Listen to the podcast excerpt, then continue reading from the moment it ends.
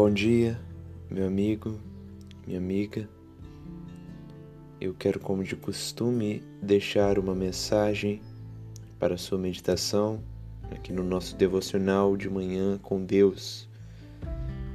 O versículo base de hoje, os versículos, melhor dizendo, é em Apocalipse 20, versículo 11, 12 e 15. Diz assim: Vi um grande trono branco e aquele que nele se assenta, de cuja presença fugiram a terra e o céu, e não se achou lugar para eles.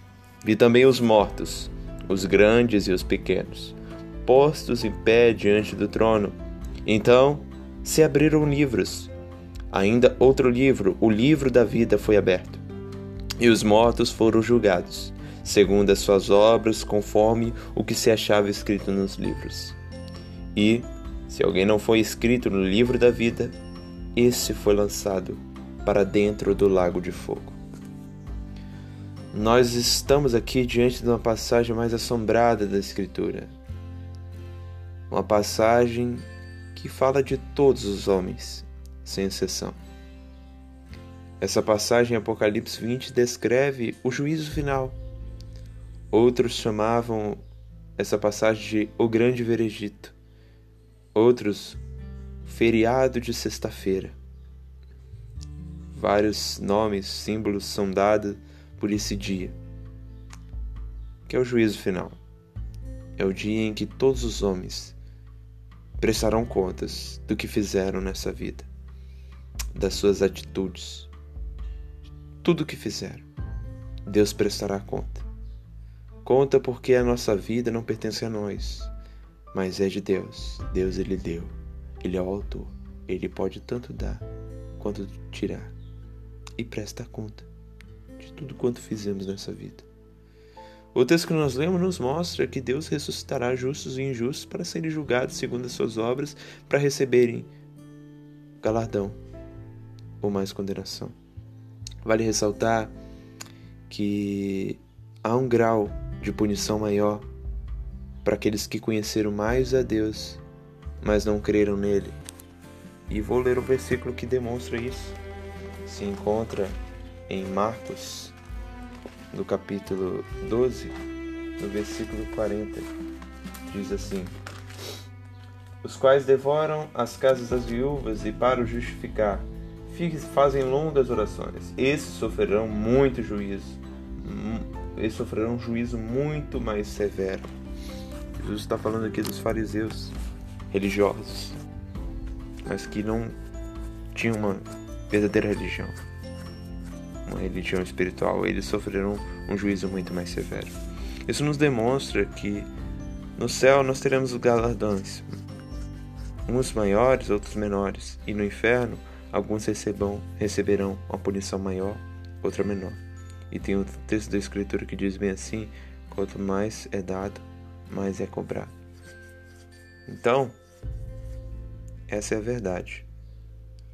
O texto que nós lemos nos mostra que o julgamento é segundo as obras. Por que segundo as obras? Você pode pensar, ah, então a salvação é pelas obras? Não. A salvação não é pelas obras. A salvação é pela graça.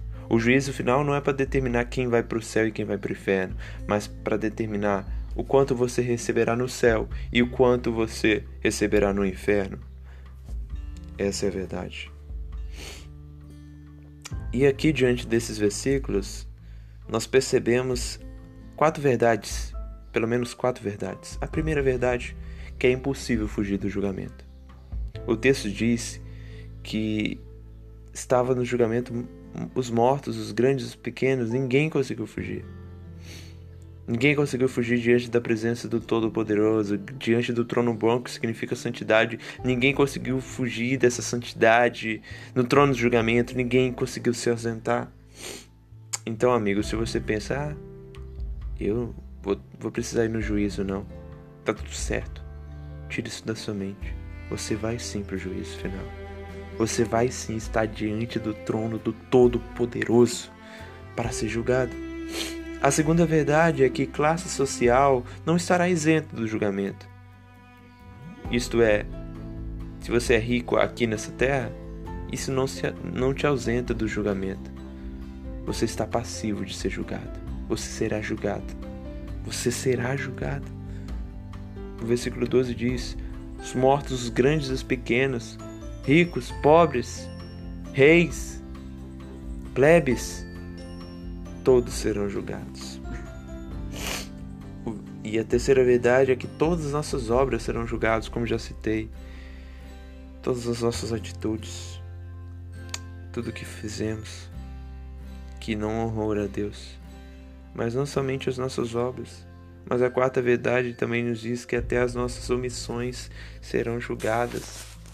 Isso está escrito em Romanos 2,16, diz bem assim: No dia em que Deus por Cristo Jesus, por meio de Cristo Jesus, julgar os segredos dos homens, de conformidade com o Evangelho. Então, a consequência desse julgamento está no versículo 15. Se alguém não foi escrito no livro da vida, esse foi lançado para dentro do lago de fogo. A consequência do julgamento é novo céu ou um lago de fogo. Amigo, quero dizer, se você, se o seu nome não estiver escrito no livro da vida, você vai ser lançado para dentro do lago de fogo. Você vai ser condenado para o inferno, para o Sheol, para o Guiena. Você vai ser condenado. Isso não te assombra nem um pouco? Você pode viver na sua vida rindo, dando risadas, buscando prazeres, mas lembre-se, que no final de tudo você vai ouvir a sua voz, a voz de Deus, dizendo: E aí, o que você fez com essa vida que eu te dei? Você a desperdiçou. Você será punido. Não desperdice sua vida. Volte-se para Cristo, lembre-se do Criador. Ainda é tempo de se arrepender.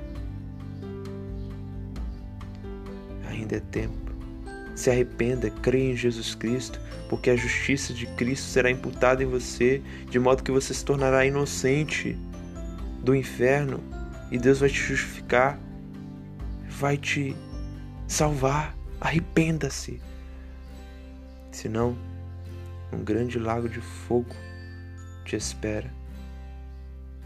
Você será lançado no lugar em que foi preparado para o diabo e seus anjos. Você será lançado para lá. Arrependa-se.